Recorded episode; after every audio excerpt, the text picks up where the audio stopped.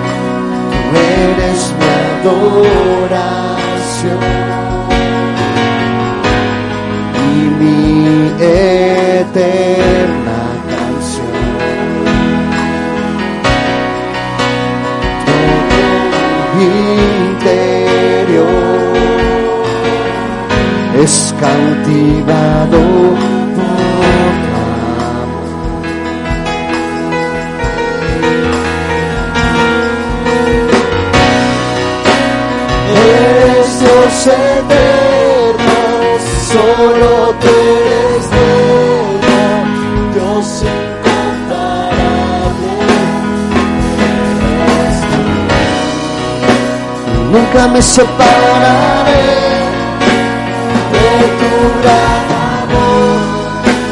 Eres mi Señor. Vamos, dilo. Mi Salvador. Eres Dios eterno. Solo tú eres bueno. Dios incomparable. Eres tú. Nunca me separaré de tu gran amor. Eres mi Señor, mi Salvador.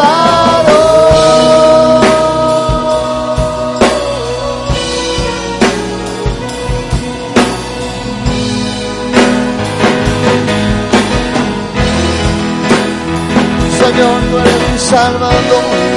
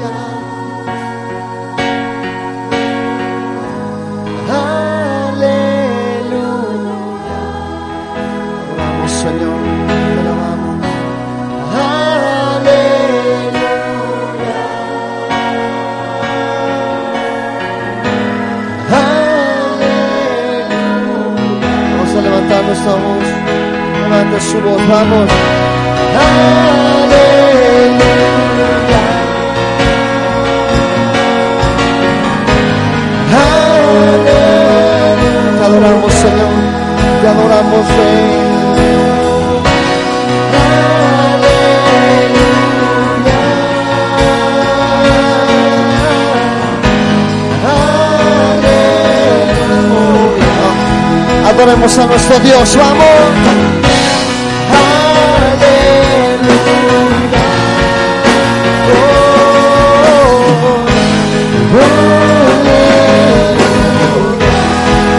Cantamos.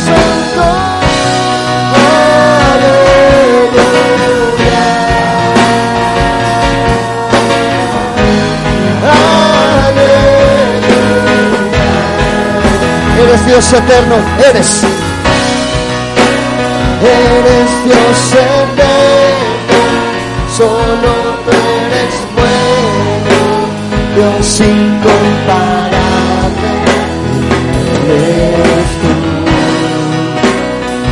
me separaré de tu gran amor,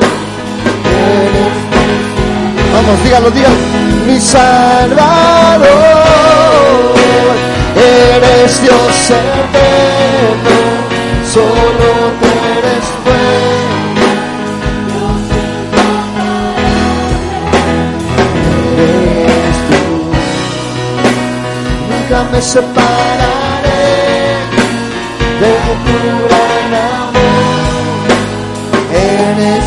mi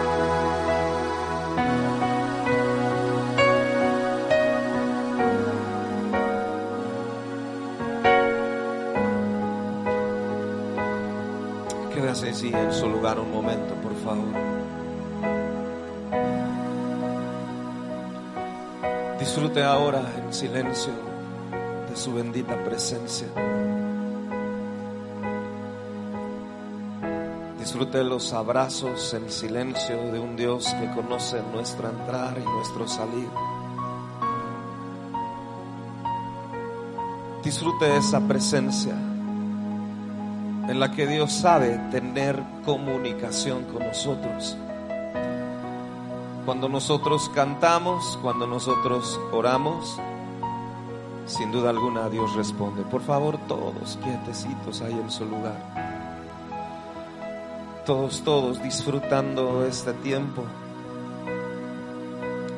No se distraigan.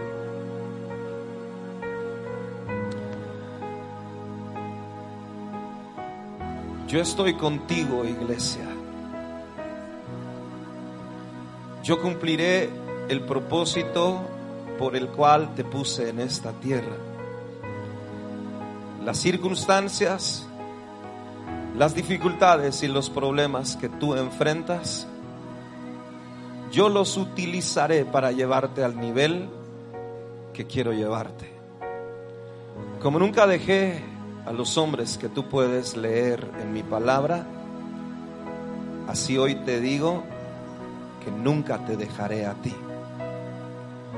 A pesar de lo difícil que se pueda poner la circunstancia en tu vida, escúchame iglesia. Yo quiero que sepas hoy que yo estoy en el asunto, que yo estoy contigo como un poderoso gigante para librarte de las cosas que incluso tú piensas que ya no tienen solución. Solo escucha mi palabra Déjate guiar por lo que yo voy a hacer. Yo he escuchado tu canción, yo he escuchado tu oración. Y haré todo lo que mi buen corazón ha dicho que hará contigo y con los tuyos. Yo ya establezco un pacto contigo y tus generaciones. Yo establezco un pacto que no será quebrantado, en donde no faltará alguien en tu generación que tema llame mi nombre. Solamente descansa y cree en lo que yo estoy haciendo.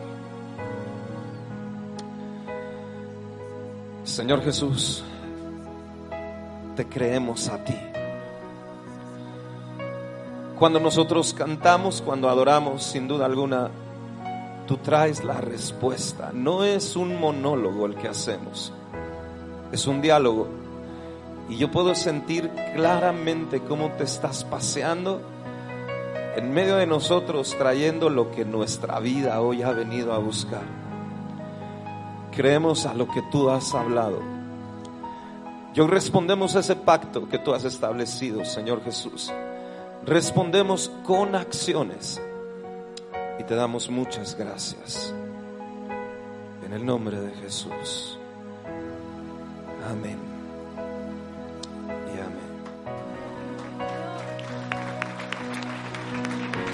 Fuerte, fuerte, fuerte, déselo.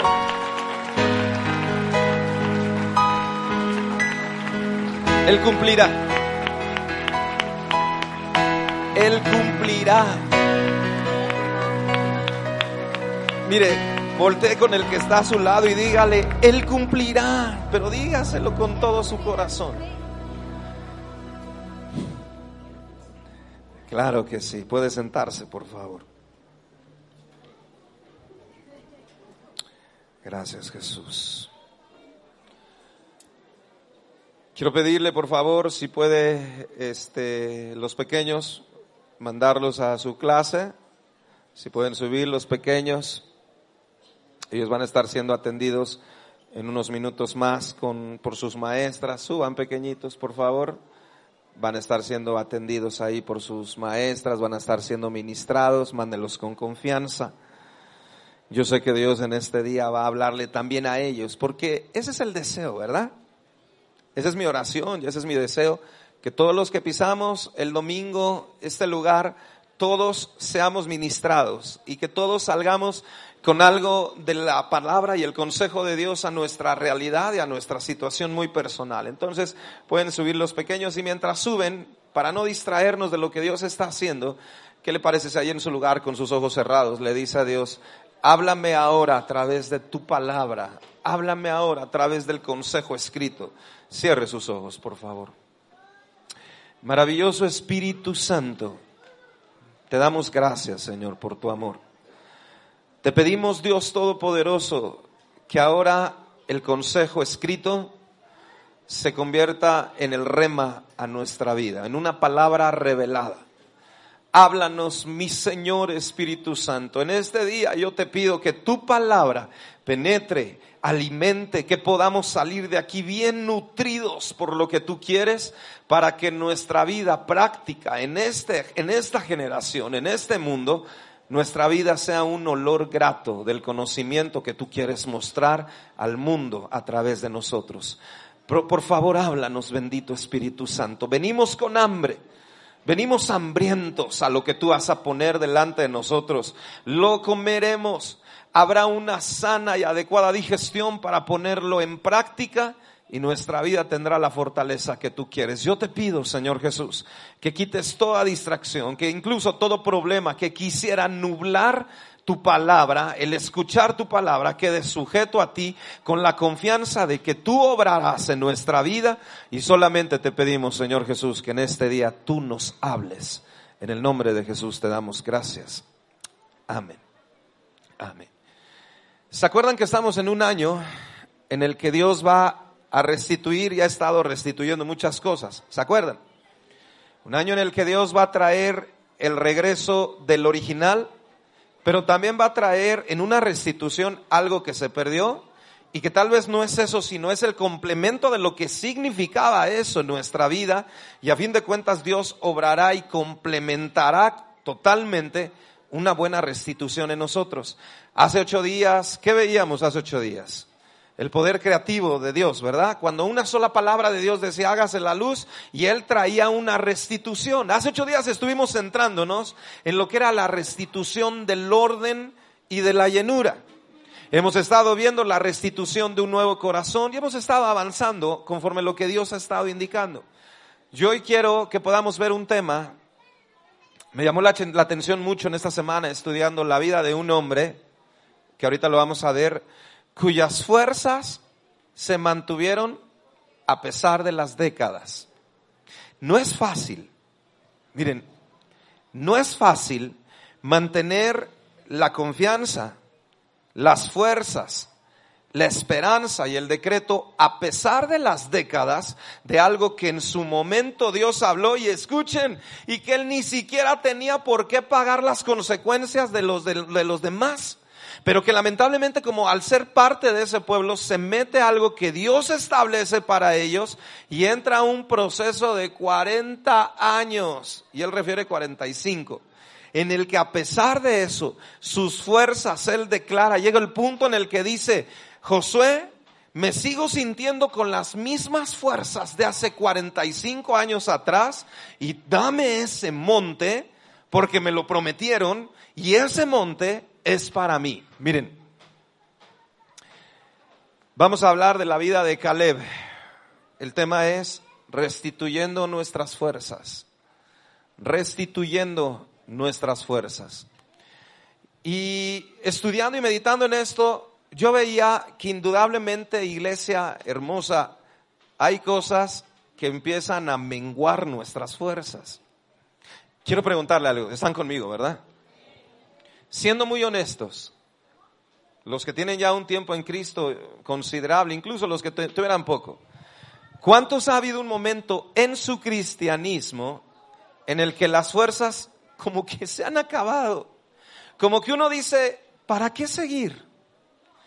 ¿Para qué seguir mientras más busco a Dios? No se arregla mi familia, Mientras más me meto a lo que el pastor dice, que ayune, que corrija mi vida, las cosas se ponen más complicadas y si no son problemas sentimentales, son problemas económicos, son problemas en mi casa. Y yo quiero preguntarles, ¿a cuántos en este día, siendo muy honestos, en algún momento las fuerzas no solo se han como que empezado a acabar, completamente se han ido? Levante las manos. Mi mano está arriba. Noches de eternas preguntas con Dios. Momentos difíciles en el que le decimos a Dios, gracias por tu palabra, gracias por lo que haces, gracias por todo, pero te digo algo, estoy desgastado. No hay fuerzas. Incluso, miren, ¿saben cuál, cuando nos damos cuenta que estamos evidenciando una situación que se pueda hacer crónico? Cuando incluso, miren, esto todavía está más fuerte, cuando incluso la economía está bien, cuando mi relación con mi esposa está bien, cuando todo marcha bien y aún así llega el punto en el que le decimos a Dios, Señor, ¿por qué si las áreas de mi vida están bien? ¿Por qué me siento sin fuerzas? ¿A alguien también le ha pasado eso? Sí, también hay esos fenómenos en el que decimos, todo está bien, pero no hay fuerzas. Hay algo que se acabó, hay algo que me desgastó. Y estaba yo viendo, yo sé que en este día Dios va a reestructurar muchas cosas. No, yo, yo, yo entiendo, miren, cuando Dios renueva mi amor por Él a los 15, 16 años, Yo me acuerdo la pasión que había y, se los he contado en otras ocasiones. Me levantaba de madrugada no solamente los viernes, diario. Y en la noche llegaba y cerraba mi puerta y me metía una hora a buscar su rostro. Y para mí su palabra era la ley de mi vida. Y yo me metía y había fuerzas, pero llega un punto en el que una situación, un problema, una circunstancia empieza a menguar las fuerzas y después lo que era algo tan factible. Miren, yo me acuerdo que los líderes allá en la iglesia preguntaban, ¿cuántos oran, oran aquí? Y en una reunión de líderes, líderes de la iglesia, escuchen, Preguntaba el pastor, ¿cuántos líderes están orando una hora diaria? Y eran contaditas las manos. Yo tendría 15 años, estaba trabajando con esa iglesia. Y yo tenía 15 años y yo veía las manitas contaditas. ¿Y saben quiénes eran los que además de su servidor oraban una hora? Las personas de edad muy avanzada. Y cuando yo veía un liderazgo, porque era una iglesia de una... Eh, Dios había traído un avivamiento muy interesante en esa iglesia y era una membresía considerable, el tan solo el grupo de líderes éramos como unos 80. Y yo me preguntaba y decía, ¿por qué tan poquitas manos para algo que debería ser un deleite, una hora de oración? Porque yo estaba metido, había fuerzas y había un avivamiento, pero con los, el paso del tiempo yo empecé a ver las fuerzas desgastadas, y empecé a caer en la línea de la que ellos yo vi que cayeron, en donde las fuerzas para buscar a Dios se habían desgastado, se había acabado la motivación original, pero yo sé que en este día Dios va a restaurar eso en muchos de nosotros. ¿Usted lo cree? Estaba yo estudiando qué es lo que produce un cansancio natural. Un cansancio natural lo puede producir la falta de sueño, de un descanso normal, ¿verdad? ¿A cuánto les gusta dormir? Que digan, ay, pastor, no es una delicia echarse un pisto. Así dicen, ¿verdad? ¿a cuántos? ¿A cuántos les gusta dormir? Ay, es que es bien. Ok, nada más no lo vayan a hacer ahorita, por favor. Es una delicia, ¿verdad? Es un deleite llegar a decirle a la esposa, a los niños, nos vamos a hacer la meme, descansar, y ay, qué rico, y hasta el otro día abrir los sueños. La falta de un buen descanso produce desgaste. La falta de una alimentación adecuada produce cansancio. Un estrés excesivo en algo produce fatiga, pero aquí viene algo que es en lo que nos vamos a centrar. Estaba yo estudiando que hay cansancio crónico, que este se deriva no de un exceso de trabajo, no de una falta de, sueño, no de una falta de alimentación adecuada, sino de una situación correspondiente a, síntomas patológicos, a una enfermedad. Incluso hay un síndrome del, cansancio excesivo en el que nosotros podemos ver o que está fallando eh, los riñones, o hay un problema con la glucosa, o hay algo en el metabolismo que está provocando que la gente siempre esté cansada. Y, y, yo creo que es algo normal cansarse cuando estamos trabajando y cuando levantamos y cargamos y vamos y venimos. Es normal. Lo que ya se sale de lo normal es que de la nada yo pudiera tener un síndrome de cansancio crónico porque eso empieza a referir que hay algo en mi vida que se ha enfermado y que mantiene mi ánimo cansado, que mantiene mi vida sin fuerzas y que a pesar de que todo estuviera en orden, siempre hay un desgaste. Pero Dios vamos a verlo hoy a través de las escrituras, cómo se puede quitar esto. Quiero que abra rápidamente su Biblia. Rápidamente su Biblia.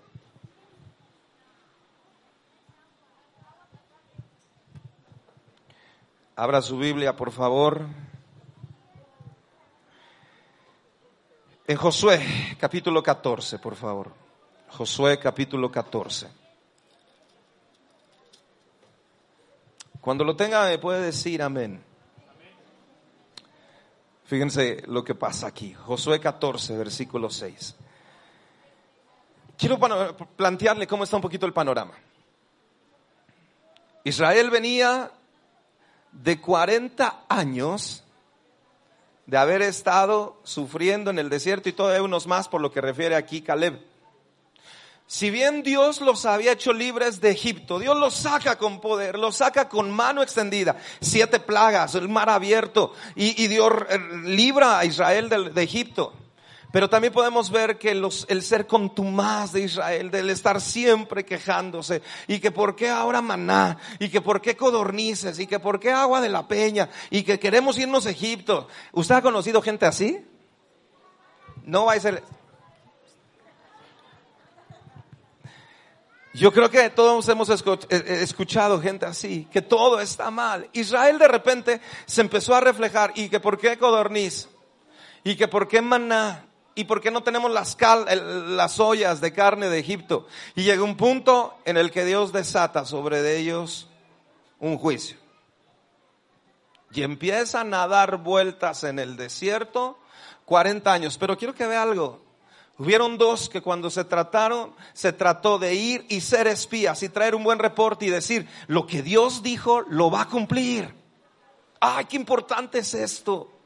Qué importante es aferrarse y decir, yo hoy en mi casa veo una realidad. Yo hoy en mi casa veo que las cosas no se componen, pero si Dios dijo, Él lo va a cumplir. Yo quiero invitarle en este día a que cada palabra que usted escuche en este lugar, usted la agarre y diga, esa es para mí. Y la propio, miren, incluso los que tienen hoy problemas con alguno de sus hijos, un hijo que está atravesando por problemas de rebeldía, que está atravesando por problemas sexuales, algún problema de identidad, algún problema de quererse ya eh, juntar, alguna situación difícil, un esposo que no quiere nada con Cristo, una mujer que no quiere nada, que ven en su casa vicios, que ven en su casa alcohol, que ven en su casa droga.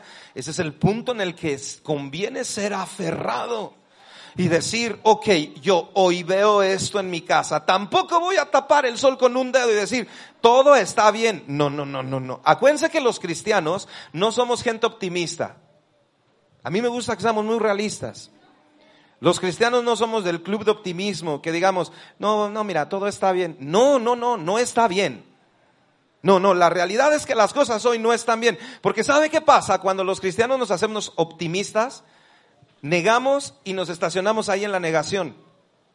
Porque cuando hay gente que dice, no, mira, este, eh, están bien las cosas, y, y, realmente, no, la realidad es que mi esposa no quiere nada con Cristo, no están bien, pero no me voy a aferrar a que estén así. Yo me voy a aferrar a lo que Dios dijo, porque ¿sabe qué pasa? Cuando yo digo, por ejemplo, en el caso de una esposa y un hombre y su esposo, y que ella dijera, no quiere nada con Cristo, pero está bien. No, no, no, no, no, no, no. Tengo que ser muy realista. Pastor, la verdad, las cosas no están bien. Pero yo sé que Dios puede hacer el cambio. Por porque otra cosa es decir, está bien. ¿Sí, ¿Sí me estoy dando a entender? Por eso los cristianos no somos optimistas, no tenemos pintado una cara de amarillo con una sonrisa de, eh, you, you, you, No, no porque estaríamos en una negación. Somos gente realista de decir, hoy mi realidad es esta, pero la promesa que yo agarro y que tiene el poder de cambiar esto es lo que dice Dios. Y yo quiero invitarlo a que usted sea el más aferrado a lo que Dios promete. Que usted vea a su hijo, a su hija, a su esposo. Hace poco yo le decía a alguien, ve a tu esposo Velo a los ojos y en un momento bueno, en un momento adecuado, tú velo a los ojos y dile, yo sé lo que Dios va a hacer en tu vida. Y velo a los ojos directamente. Y dile, yo sé y estoy convencido de lo que Dios va a hacer en tu vida. Porque eso sí somos los cristianos, gente realista, pero gente que se aferra. Y dice la Biblia que Caleb era de esos aferrados. Porque cuando Moisés los manda y les dice, vayan y vean la tierra, y usted conoce la historia, alguna vez incluso compartimos de eso. Moisés, eh, eh, Josué llega con Caleb y ellos llegan prendidos y dicen, sí, vamos a poder. Sí, vamos a poder. Y dicen, sí, sí, sí, sí, hay dos, tres gigantillos por ahí, sí, sí, sí, sí, sí, pero vamos a poder. ¿Usted conoce gente que a todo le encuentra el buen lado? ¿Sí conoce gente así? Gente que dice, mira, sí se va a poder. Sí se va a poder, este, y la cosa, y, y sí reconocen, la cosa está complicada, pero sí se va a poder. Pero ¿qué pasa con los otros diez? Y miren, los otros diez también eran príncipes. Porque Moisés envió doce príncipes. Se les conoce más como espías por el trabajo que hicieron. Pero realmente los doce que fueron fueron príncipes. Gente de estirpe Y los otros diez llegaron y dijeron, no vamos a poder, son más grandotes. Y empezaron ellos a menospreciarse. Dijeron que ellos parecían qué? Dijeron, nosotros somos como langostas frente a ellos. Y provocaron que el pueblo se rebelara, que quejaran. Hubo una situación muy fea. Pero Dios le dijo a Caleb y a Josué, por cuanto en ustedes hubo un espíritu diferente, ustedes sí entrarán a lo que yo he prometido, porque ni el mismo Moisés entró. Moisés, por la culpa de terceros, un día me gustaría predicar esto con ustedes. Se lo he dado mucho a líderes, muchísimo. Pero Moisés, por la culpa de terceros, se perdió lo que era para él. No voy a avanzar más porque un día sí me gustaría compartirlo con ustedes. Pero dígale al que está a su lado, no te pierdas lo que es tuyo por culpa de otro. Dígaselo.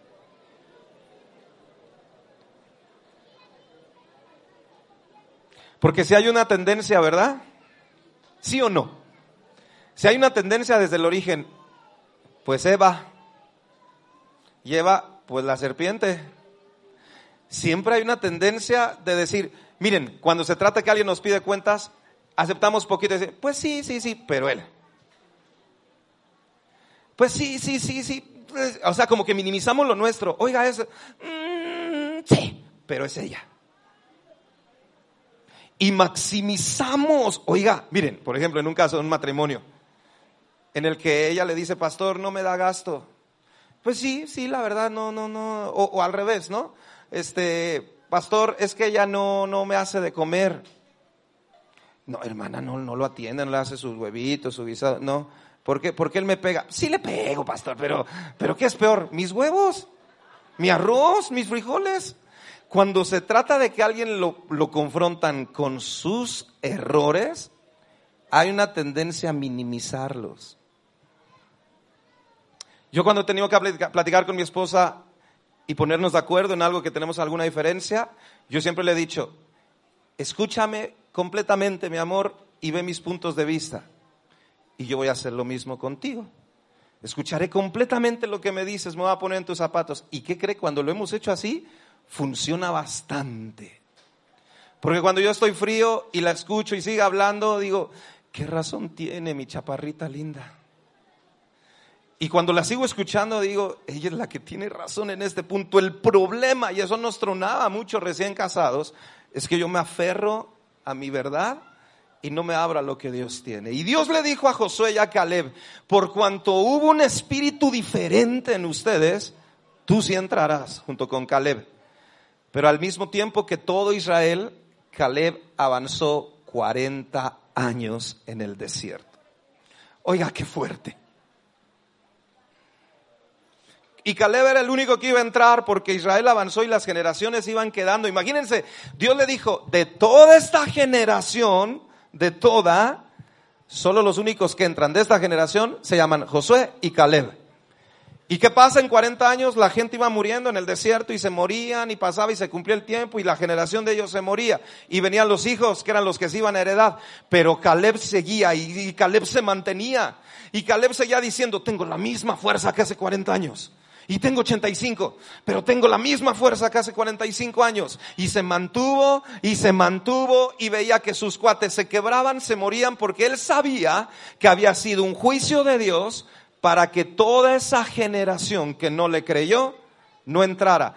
Pero Caleb se planta y llega un punto en el que cuando Dios les entrega la tierra, Caleb se para frente a Josué y le dice, hace tiempo a mí me lo prometieron. Y yo creo que, ¿cómo cambia uno con 40 años? ¿Usted se imagina mi cara en 40 años después? ¿Por qué se ríen? Estoy por cumplir 40, tengo 39 y me imagino mi cara los, en 40 años más, o sea, es todo lo que he vivido otra vez. Otros 40 años, les aseguro que por ahí el pelo no va a volver a nacer, incluso va a ir en retirada, puede ser. No sé si vaya a ser canoso, eh, no sé este, la complexión, no sé si uno como que luego se empieza a hacer más chiquito, no sé. En 40 años, seguramente no son las mismas fuerzas hablando físicamente seguramente en 40 años no es el mismo ánimo de decir, ahorita, dame la tierra, sale, sale, estamos listos. Estamos listos, descendientes de Caleb, porque ahorita vamos a tomar lo que es nuestro. Seguramente no es lo mismo. En 40 años seguramente el corazón, escuche, hasta se pudo enfermar con Dios. Escuche esto. En 40 años el corazón hasta tal vez se enfermó con Dios. Señor, ¿por qué? Señor, ¿por qué? Pero Caleb dijo, tú tienes, eres soberano y sabes lo que me vas a entregar. Y si esto es para ellos, y ahí me, me, vas a meter porque yo ahí voy a tener lo mío. Miren, Caleb avanzó y llega el punto entonces de lo que vamos a leer. Abra su Biblia y ahora sí. Josué 14, ¿está conmigo? 6. Y los hijos de Judá vinieron a Josué en Gilgal, y Caleb, hijo de Jefone, gracias hijo, Ceneseo, le dijo, Tú sabes lo que Jehová dijo a Moisés, varón de Dios, en Cades Barnea, tocante a mí y a ti. Yo era edad de 40 años cuando Moisés, siervo de Jehová, me envió de Cades Barnea a reconocer la tierra. ¿Cuántos años tenía? 40. Y yo le traje noticias cómo lo sentía en mi corazón. Levante su carita tantito. Llegamos al punto de la predicación de hace unas semanas. Dice, yo le traje noticias conforme lo sentía en mi corazón. Yo le traje las noticias a Moisés conforme lo sentía. Esto tiene que ver con perspectivas en el corazón de cómo estamos viendo nosotros lo que Dios está permitiendo. Miren, escuchen por favor. Levante tantito su carita aquí al frente, levante su carita. Una cosa son los problemas que enfrentamos a diario. Una cosa son las dificultades que se ponen enfrente. Eso es algo. Y eso tal vez no lo podemos cambiar. Algunos sí, pero la mayoría no podemos cambiarlo. Lo que es importante es la actitud del corazón con la que yo enfrento el problema. Lo vuelvo a mencionar. El problema no es tanto, tal vez, que no tenga el dinero, que no tenga novia, que tengo problemas con mi esposa, que tengo un problema en la salud. El problema no es tanto eso, aunque implica un problema. El problema es la actitud del corazón con la que yo le voy a hacer frente a ese problema. Porque aquí Caleb le dice, yo te dije como yo lo percibía en mi corazón. Vamos a seguir. Dígale al que está a su lado, cuida tu corazón.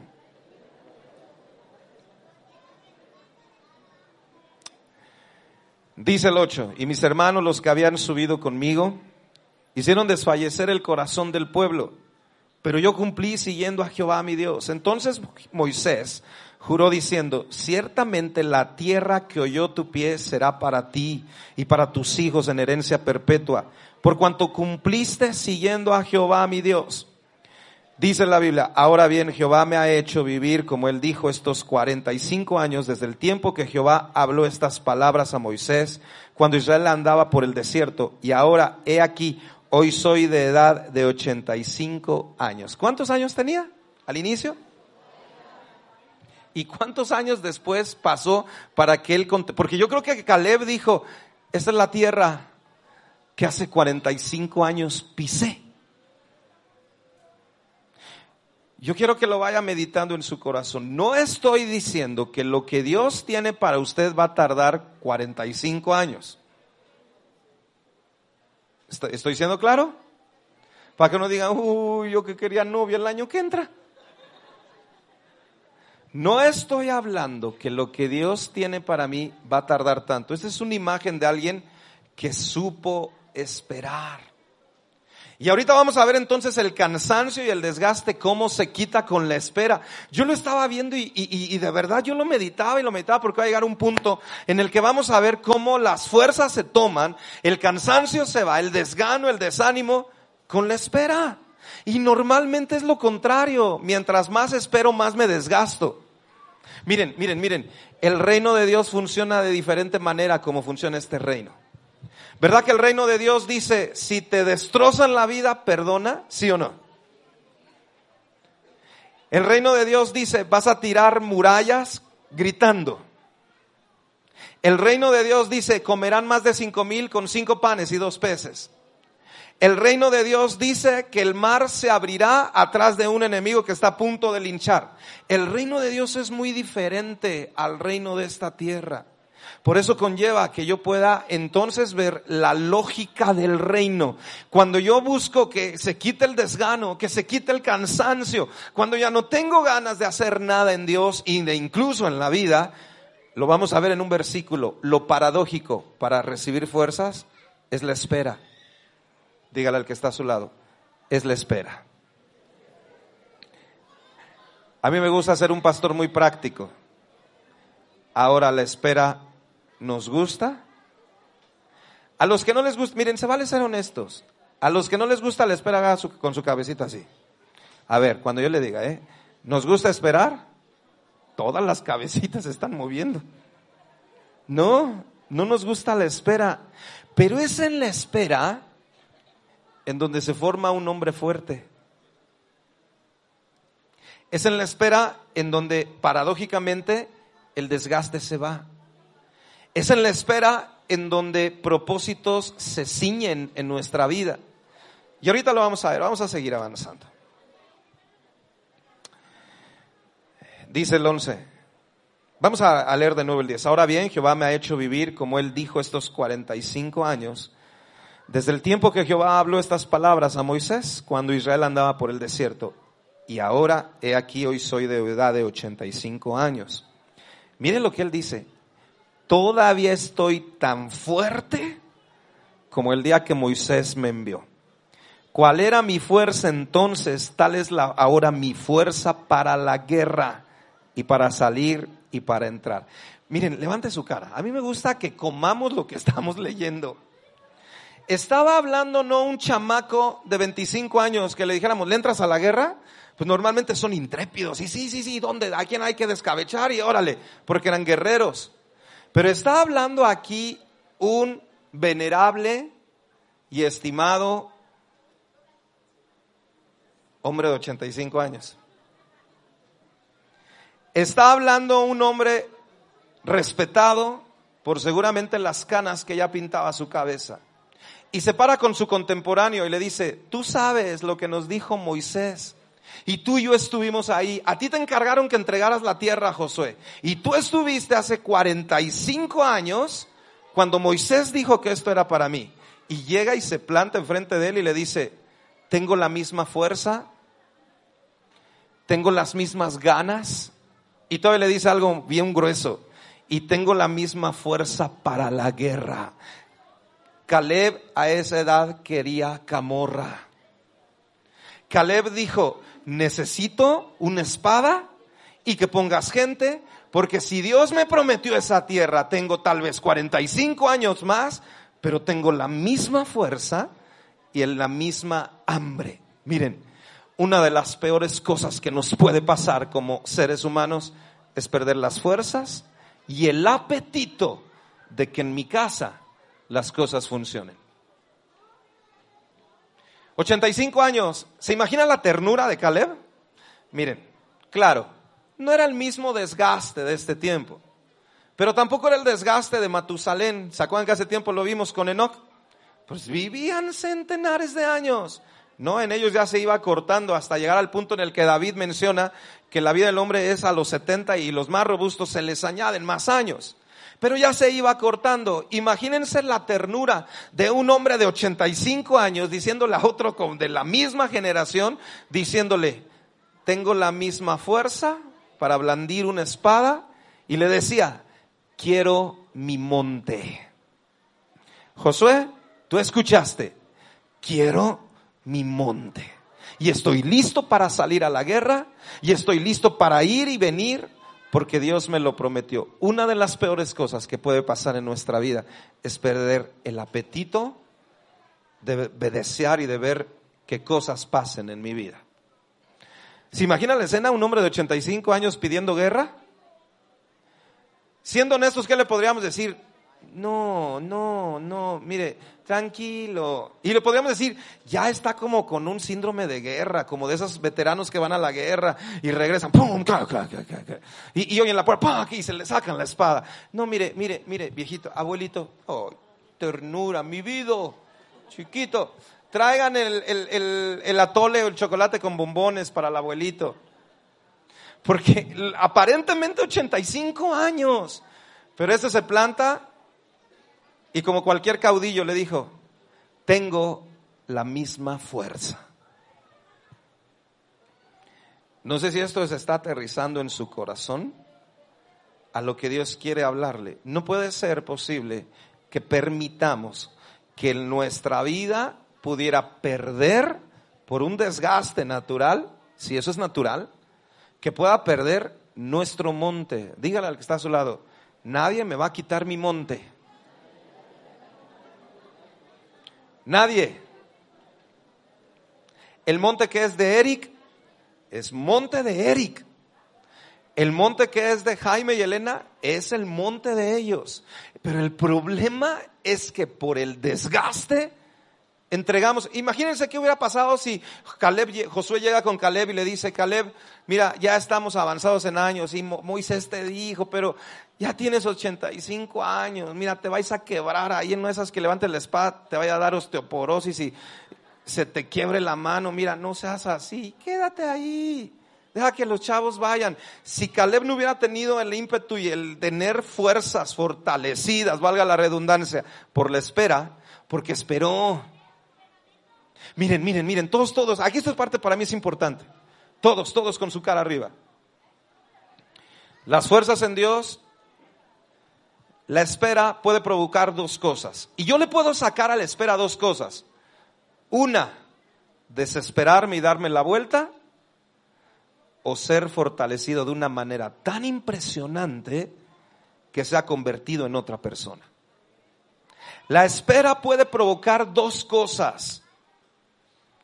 Que me desespere y que diga, ¿cómo para qué?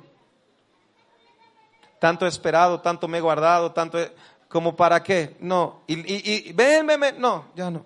Ven, no, gracias. Yo, yo les aviso. Ven, esto es para ti. No, mira, ya pasé tanto tiempo, Dios no escucha, mi esposa no cambia, esto no se arregla. No, mira, gracias, ya.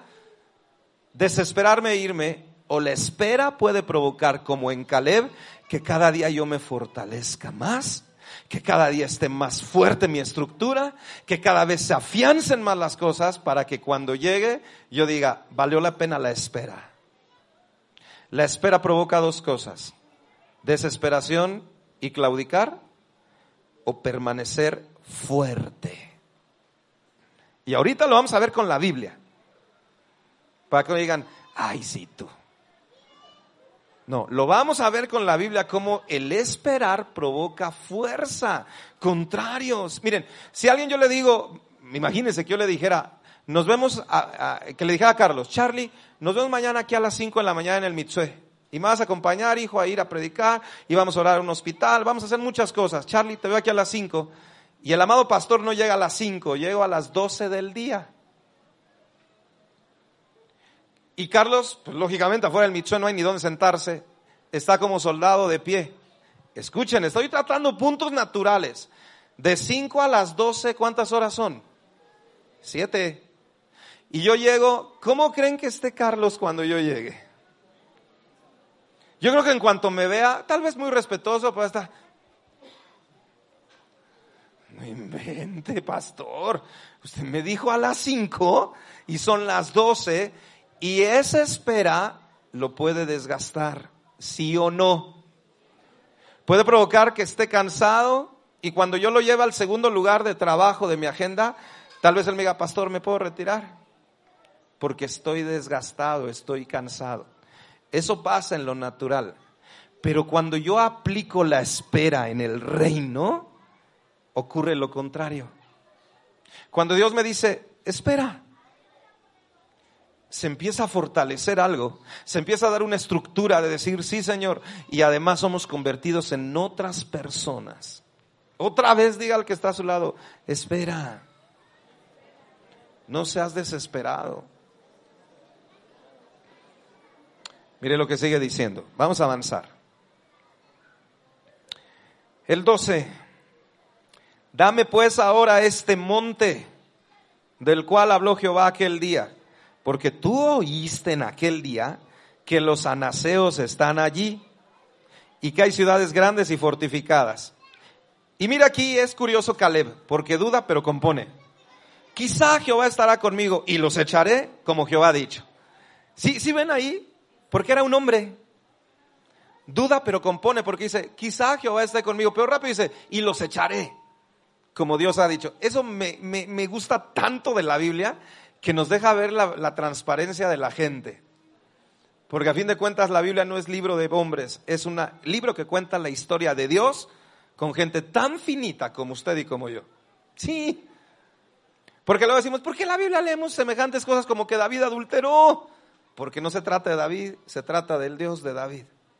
¿Y por qué vemos que Pedro, con tu mar rebelde, se, ahogaba? Decían, no, ten cuidado, le dijeron diablo, lo niega. ¿Por qué leemos eso? Porque no se trata del hombre, se trata del Dios que obra en el hombre imperfecto. Y aquí Caleb como que duda, y quizá Jehová, pero rápido le compone. Pero Dios dijo, y, y así pasará, los echaré de ahí. Pero miren, quiero decirles algo interesante. Miren la ambición, a pesar de 45 años de espera, con la que tenía Caleb. Caleb le dice, Josué, tú sabes que ahí están los anaseos. ¿Alguien sabe de qué tipo de raza eran los hijos de Anac? Gigantes. Imagínense a Josué, 85 años, tal vez pidiendo sus gotas para la presión, tomando algo de isosorbida, llegando de hacerse un, un análisis de laboratorio y decir, pero quiero mi monte, todavía aquí con el parchecito de la sangre. Y le decía, quiero mi monte, quiero mi monte. Y el monte que quiero, Josué, es donde están los gigantes. Yo aquí le pido a Dios que esto se quede tan grabado en su corazón. No pedía cualquier parte. Caleb, y miren, Caleb ni siquiera le dijo, oye, no seas malo, Josué, mira, ya estamos viejitos tú y yo, ya estamos vivitos, ya, manda a los jóvenes y, te encargo que nos den el monte. Tú oíste que me lo prometieron, ya no puedo pelear, son 85 años, se me vaya a olvidar, de repente hay un Alzheimersazo y vaya a pegarle a los de mi bando y te pido por favor que mandes a los chavos, pero eso sí, dame lo que me prometieron. No. Caleb dijo, me lo prometieron, quiero mi monte y lo que quiero es donde están los gigantes, lo mero bueno.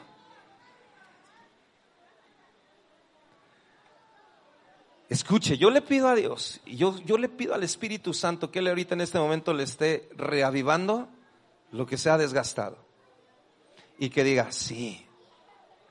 Caleb le dijo el reto más grande, escuchen, yo sé que aquí hay gente con casos muy difíciles.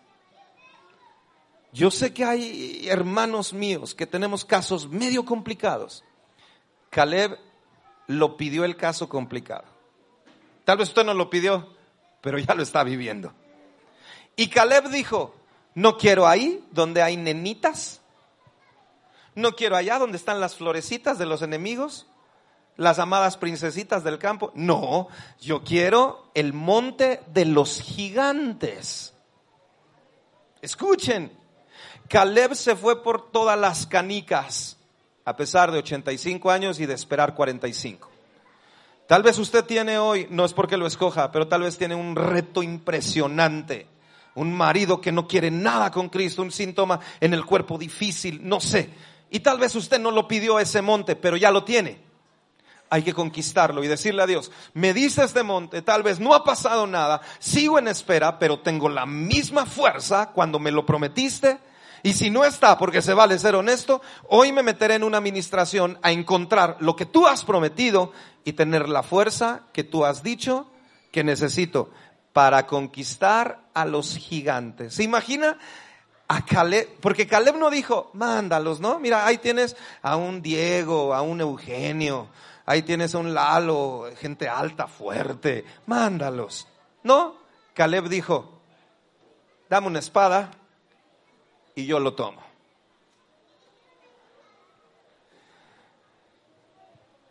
Vamos a avanzar, porque ya quería empezar a ministrar, pero vamos a avanzar. Josué entonces le bendijo y dijo a, y dijo a Caleb, hijo de Jefone, a Hebrón por perdón. Josué entonces le bendijo y dio a Caleb, hijo de Jefone, a Hebrón por heredad. Por tanto, Hebrón, por tanto, Hebrón vino a ser heredad de Caleb, hijo de Jefones, en Eseo, hasta hoy. Por cuanto había seguido cumplidamente a Jehová Dios de Israel. Mas el nombre de Hebrón fue antes Kiriat Arba, porque Arba fue un hombre grande entre los anaseos, y la tierra descansó de la guerra. Yo quiero que vaya rápido, rápido al 13 del 15. Mas a Caleb, hijo de Jefone, dio su parte entre los hijos de Judá, conforme al mandamiento de Jehová Josué, la ciudad de Kiriat Arba, padre de Anac, que es Hebrón. Y Caleb echó de allí a los tres hijos de Anac, a Sesai, a Imán y a Talmai, hijos de Anac. De aquí subió contra los que moraban en Debir, y el nombre de Debir era antes Kiriat Sefer. Y dijo Caleb, al que atacare Kiriat Sefer y lo tomare, yo le daré mi hija Axa por mujer. Pero fíjese, él seguía conquistando, pero él ya había tumbado tres. Y, dijo Caleb, el 17, y la tomó Toniel, hijo de Cenaz, hermano de Caleb, y él le dio su hija Axa por mujer. Y aconteció que cuando la llevaba, él la persuadió que pidiese a su padre tierras para labrar. Ella entonces se bajó del asno y Caleb le dijo, ¿qué tienes? Y ella respondió, concédeme un, un don, puesto que me has dado tierra del Negev, dame también fuentes de aguas. Él entonces le dio las fuentes de arriba y las da abajo. Escuche. El hecho de aferrarme y de ir por el monte que me toca, me da la oportunidad de poder ser alguien que reparte heredad con los míos. Y no me refiero solamente a una heredad natural o física, sino a una porción que va a continuar, a, una, a un legado que va a continuar entre mis hijos y mis generaciones. Caleb se planta y es fortalecido. Rápidamente, rápidamente vaya conmigo al libro de Isaías, capítulo 40. ¿Cómo es que Dios multiplica las fuerzas? ¿Cómo es que Dios quita el cansancio? ¿Cómo es que Dios escucha nuestro clamor? Tony, ¿me ayudas? Isaías 40, versículo 27. ¿Ya lo tiene?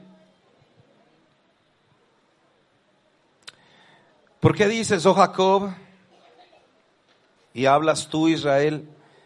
Mi camino está escondido de Jehová y de mi Dios pasó mi juicio. Yo quiero que lo vuelva a leer. Y si nos ubicamos con esto en un clamor que le hemos dicho a Dios, ¿en dónde estás? ¿En dónde estás? Porque esto no tengo respuesta. Estará escondido de ti mi camino. Pero Dios aquí responde, miren lo que dice. ¿Por qué dices, oh Jacob, y hablas tú, Israel? Mi camino está escondido de Jehová y de mi Dios pasó mi juicio. No has sabido, no has oído que el Dios eterno es Jehová, el cual creó los confines de la tierra. Mire lo que dice, no desfallece ni se fatiga con cansancio y su entendimiento no hay quien lo alcance. Escuche, por favor. Mire, levante su carita. Qué interesante que cuando empieza a decir, ¿por qué dices, parafraseando, que no estoy pendiente? Dios sabe a quién le está hablando de una manera tan puntual en esta mañana. Escuchen la voz de Dios. Olvídense que está su servidor enfrente. Dejen que Dios le hable. Dios, de una manera parafraseando, le dice, ¿por qué piensas que me he olvidado de ti? ¿Por qué piensas que tus caminos me son ocultos? ¿Por qué piensas que para ti no hay respuesta? Y hace uso de atributos, fíjense qué interesante, hace uso de atributos de fortaleza. Porque cuando dice, ¿por qué piensas que me he olvidado de ti? El siguiente versículo dice, en el 28 dice, no desfallece ni se fatiga con cansancio. Qué interesante, porque aquí nadie estaba hablando hasta este momento de cansancio. Él decía, ¿por qué piensas que tus caminos no los veo? Pero rápido mete atributos de él de fuerza. Él bien pudo haber metido atributos de yo soy bondadoso y soy tierno. yo soy comprensible, soy comprensible y te amo, sino que aquí rápido le mete atributos de fuerza, dice, yo no desfallezco ni me fatigo con cansancio. ¿Por qué hizo uso de fuerza? Por lo que él iba a dar paso a la siguiente promesa en el otro versículo. Dice, él da esfuerzo alcanzado. Escuche, si se quiere recargar en este momento en su pecho mientras usted está leyendo estas líneas, Él da esfuerzo alcanzado y multiplica las fuerzas al que no tiene ningunas. Las cosas tal vez llega un punto en el que llegamos con Dios y le decimos, ya no, ya no hay fuerzas. Ya no, Señor. Ya no sé ni a dónde hacerme. Estoy desgastado, estoy cansado, no lo he intentado por adelante, lo he intentado por los lados, lo he intentado por atrás. Ya no hay fuerzas. Pero entonces dice algo muy importante, dice, yo multiplico las fuerzas del que no tiene ningunas. Pero primero, para entender este verbo de multiplico, dice algo muy interesante, multiplico del que no tiene nada. Si yo hablo de multiplicar una manzana diez veces, ¿cuántas manzanas voy a tener? ¿Diez? Una, la multiplico diez veces, voy a tener diez. Si yo tengo tres melones y los voy a multiplicar esos tres veinte veces, ¿cuántos voy a tener? Sesenta. Pero si no tengo nada, ¿cómo lo puedo multiplicar? Escuche por favor. Yo puedo multiplicar lo que existe. Y aquí es el juego de palabras tan hermoso de Dios. Si yo les dijera, vamos a multiplicar tres panes y añadámosle otros 20, 30 panes, ah, bueno, tendremos 90. Porque a eso le pudimos multiplicar. Pero si yo no tengo nada, no puedo multiplicar. Todo número, miren, matemáticas elementales, todo número multiplicado por cero, ¿cuánto es? ¿Y por qué dice Dios? Multiplico la nada. Multiplico las fuerzas del que no tiene. Porque entonces lo primero que hace es dar fuerzas. Y una vez que las da, las empieza a exponenciar. Dios hace un trabajo doble cuando hay nada de fuerzas. Cuando podemos llegar y decirle, no hay nada, pero nada, Señor, nada. Dice, ok, te vas a asombrar, porque además de ponerte fuerzas, lo que pongo lo voy a multiplicar. Y entonces se da una estructura tan fuerte. Por eso podemos llegar con confianza con Dios porque Él hace dos cosas. Nos pone fuerzas y las multiplica. Y sigue diciendo.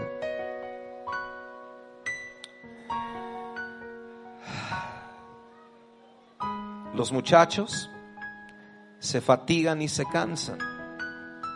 Y los jóvenes flaquean y caen. ¿Saben qué está haciendo referencia? Hablando en, en cuestiones muy humanos, ¿cuál es la generación que es la más fuerte físicamente? Yo le voy a contar una experiencia personal. Cuando yo fui adolescente, cuando yo, y tal vez hasta ni lo crean, cuando yo era adolescente, Fer, y estaba ahí en la UNAM, yo me acuerdo mucho de ti porque te quedas ahí a entrenar. A mí me empezaron a llamar la atención las cuestiones de atletismo y tal vez eso no me llama tanto, pero ahí me metieron. Pero cuando yo tenía unos 15, 16 años, yo tenía una velocidad en las piernas impresionante.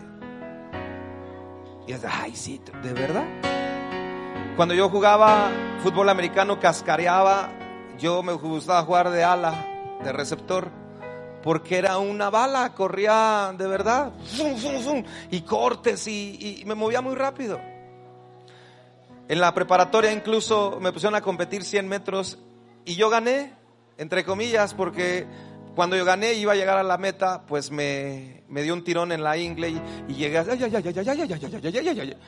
pues entonces el que ganó fue el segundo lugar y de ahí se empezó a preparar para representar a la preparatoria. Pero la velocidad que yo tenía era muy fuerte. confiado en mis fuerzas con el paso de los años, mis fuerzas para correr, ya casado con mis dos hijos en un retiro que fuimos a predicar a Nuevo Laredo, iba yo con chavitos. Y el viaje había sido muy largo, habíamos manejado la camioneta pues 12 horas. Y llegamos a uno de esos como Oxos o 7-Eleven y nos detuvimos y ya saben los chamacos brincando, este niño de 15 años, algunos tal vez lo conocen, le dicen el chico, es el chileno de allá de la iglesia central. Y él entonces que empieza a decir, este, y si nos echamos unas carreras porque se querían desentumir, pero él se lo dijo a los de su generación. Confiado en mis glorias pasadas, le dije, yo quiero correr. Y me dijeron, no, pastor, usted no. Se nos va a esguinzar y luego quién predica. No, no. Le dije, quiero correr. Pues no me iban a decir que no. Entonces me puse en la línea como con otros tres, cuatro chamacos de 15 años. Yo por dentro decía, ahorita les voy a enseñar quién es su pastor. Ahorita van a ver chamacos estos. Qué vergüenza. Y cuando nos pusimos así, yo me puse como me ponía para correr. Y me puse, dije, ahorita voy a salir como bólido. Dicen, fuera. Mis primeros jalones empezaban muy bien. Pero de repente empecé a ver pasar tres cuerpos al lado mío, llegar a la meta y regresarse. Cuando yo llegué, porque era ida y vuelta, cuando llega la ida y... Ganaron. Porque las fuerzas que tenían estos que iban entrando, yo ya no las tenía. Por eso aquí la Biblia hace referencia. Los jóvenes, los expertos en fuerzas, los que tienen velocidad, los que son el, el plus ultra de fuerzas, se cansan, se caen. Porque las fuerzas que Dios ofrece no tienen nada que ver con lo mejor que yo pueda ofrecer. Pero dice algo muy interesante. Los muchachos se fatigan y se cansan. Los jóvenes flaquean y caen. Pero los que esperan a Jehová, miren, este es el verbo clave. Los que esperan a Jehová tendrán nuevas fuerzas. Levantarán alas como las águilas. Habla de nuevos proyectos. Correrán y no se cansarán. Habla de la fuerza. Caminarán y no se fatigarán. Habla de constancia. Escuche. Levantarán alas. Proyectos. Correrán. Habrá fuerza en esos proyectos. Y caminarán. Habrá constancia. Pero el verbo que define la fuerza es los que esperan tendrán nuevas fuerzas. Tráete una silla tantito, hijo, ven.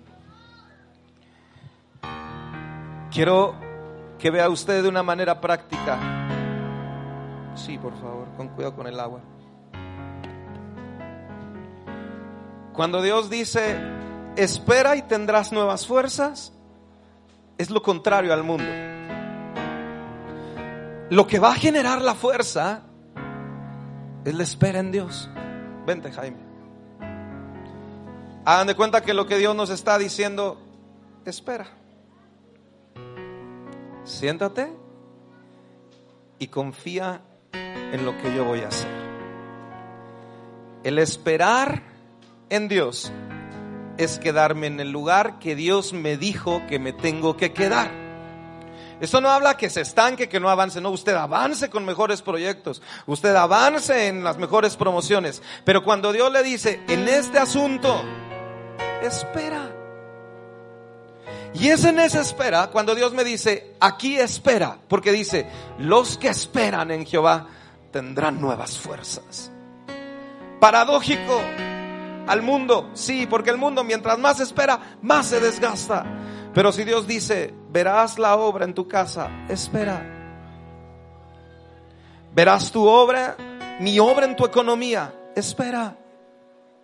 Lo que tanto me has pedido, espera, porque Él dice, los que esperan en mí tendrán nuevas fuerzas. Ustedes pueden ver a Jaime, ¿se ve afligido? se ve, se ve sudando, se ve, se ve desgastado. No, porque está en una actitud, aquí viene la clave, de reposo. Eso es lo que Dios quiere que podamos hacer en Él. Reposar y esperar en lo que Él ha dicho. Jaime ahorita está reposando, está sentado, está descansando. Y eso es lo que Dios nos dice. Espera, reposa, confía en lo que yo te he dicho que voy a hacer. Y tus fuerzas serán tan grandes que podrás tener proyectos para levantar las, las alas, que podrás correr, tendrás la fuerza para correr y caminarás, tendrás constancia. Pero descansa. Eso lo hizo Caleb y llegando a los 85 años empezó a blandir la espada y dijo, el tiempo llegó, quiero mi monte, porque supo esperar. Cierre sus ojos, por favor.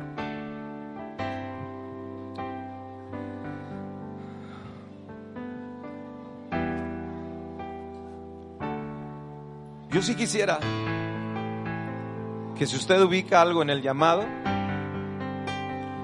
sí me gustaría que usted pudiera responder.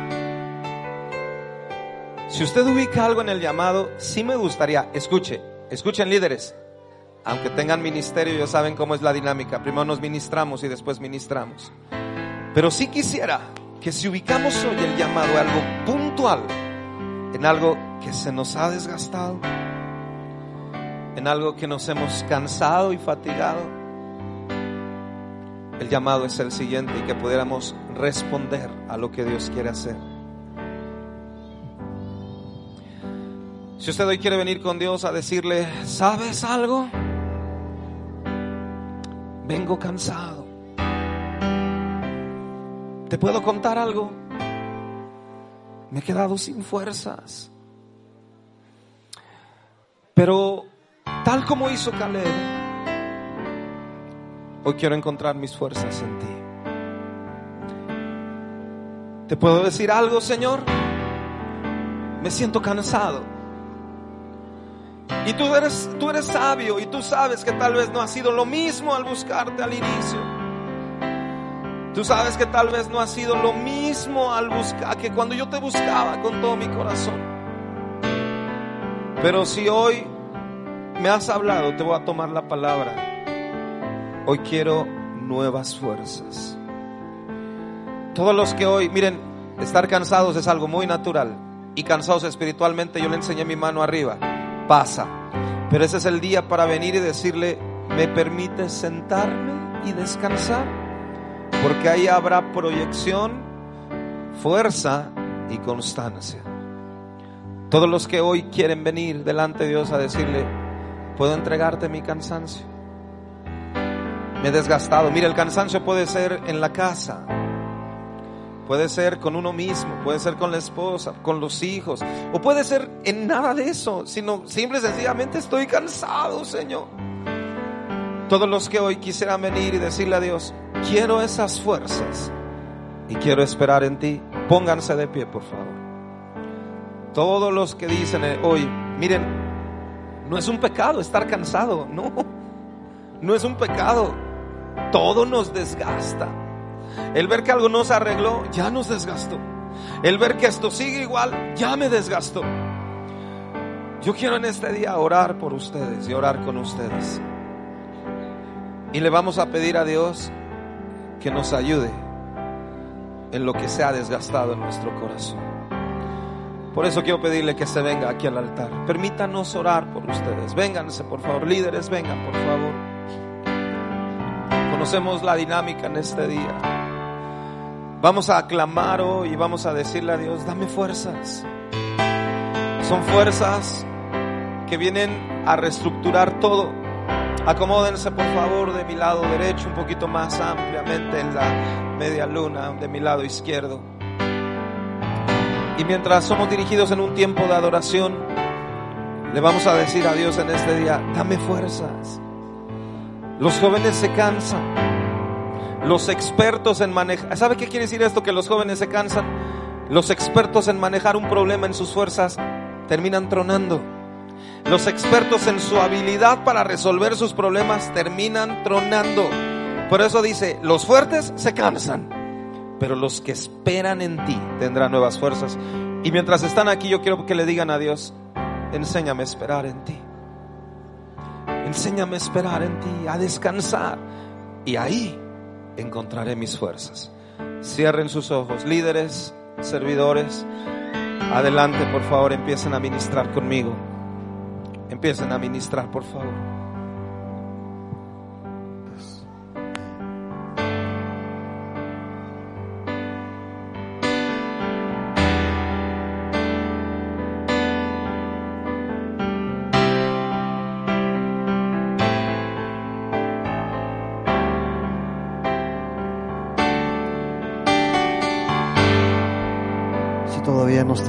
Por usted que está aquí al frente.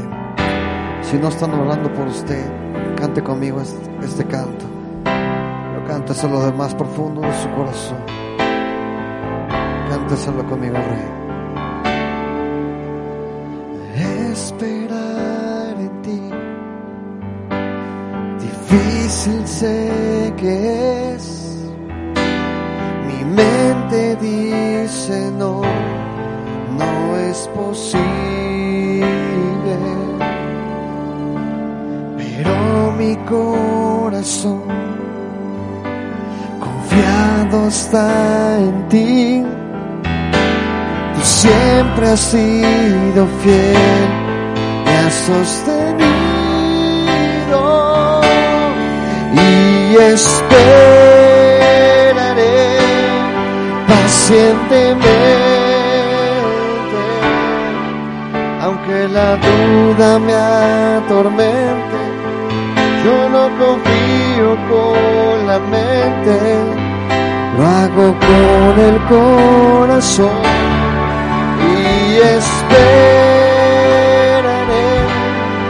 en la tormenta, aunque tardaré tu respuesta, confiaré tu providencia tú siempre tienes el control.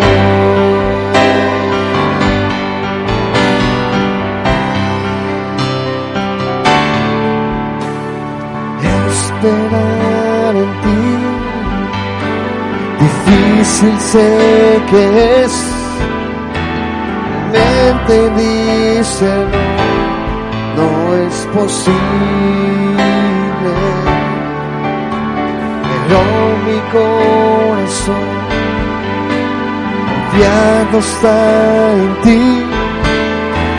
Siempre he sido fiel, me has sostenido y esperaré pacientemente. Aunque la duda me atormente, yo no confío con la mente, lo hago con el corazón y esperaré en la tormenta. Daré tu respuesta, yo confiaré en tu providencia, tú siempre tienes el control.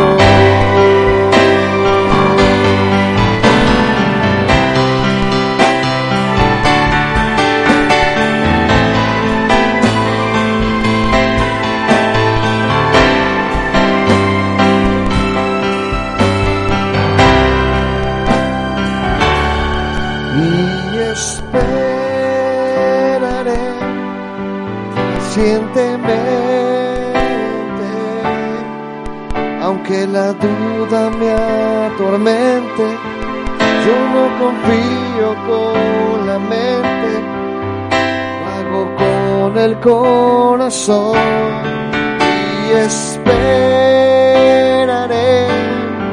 en la tormenta, aunque tardaré tu respuesta, yo confiaré en tu providencia tú siempre tienes el control.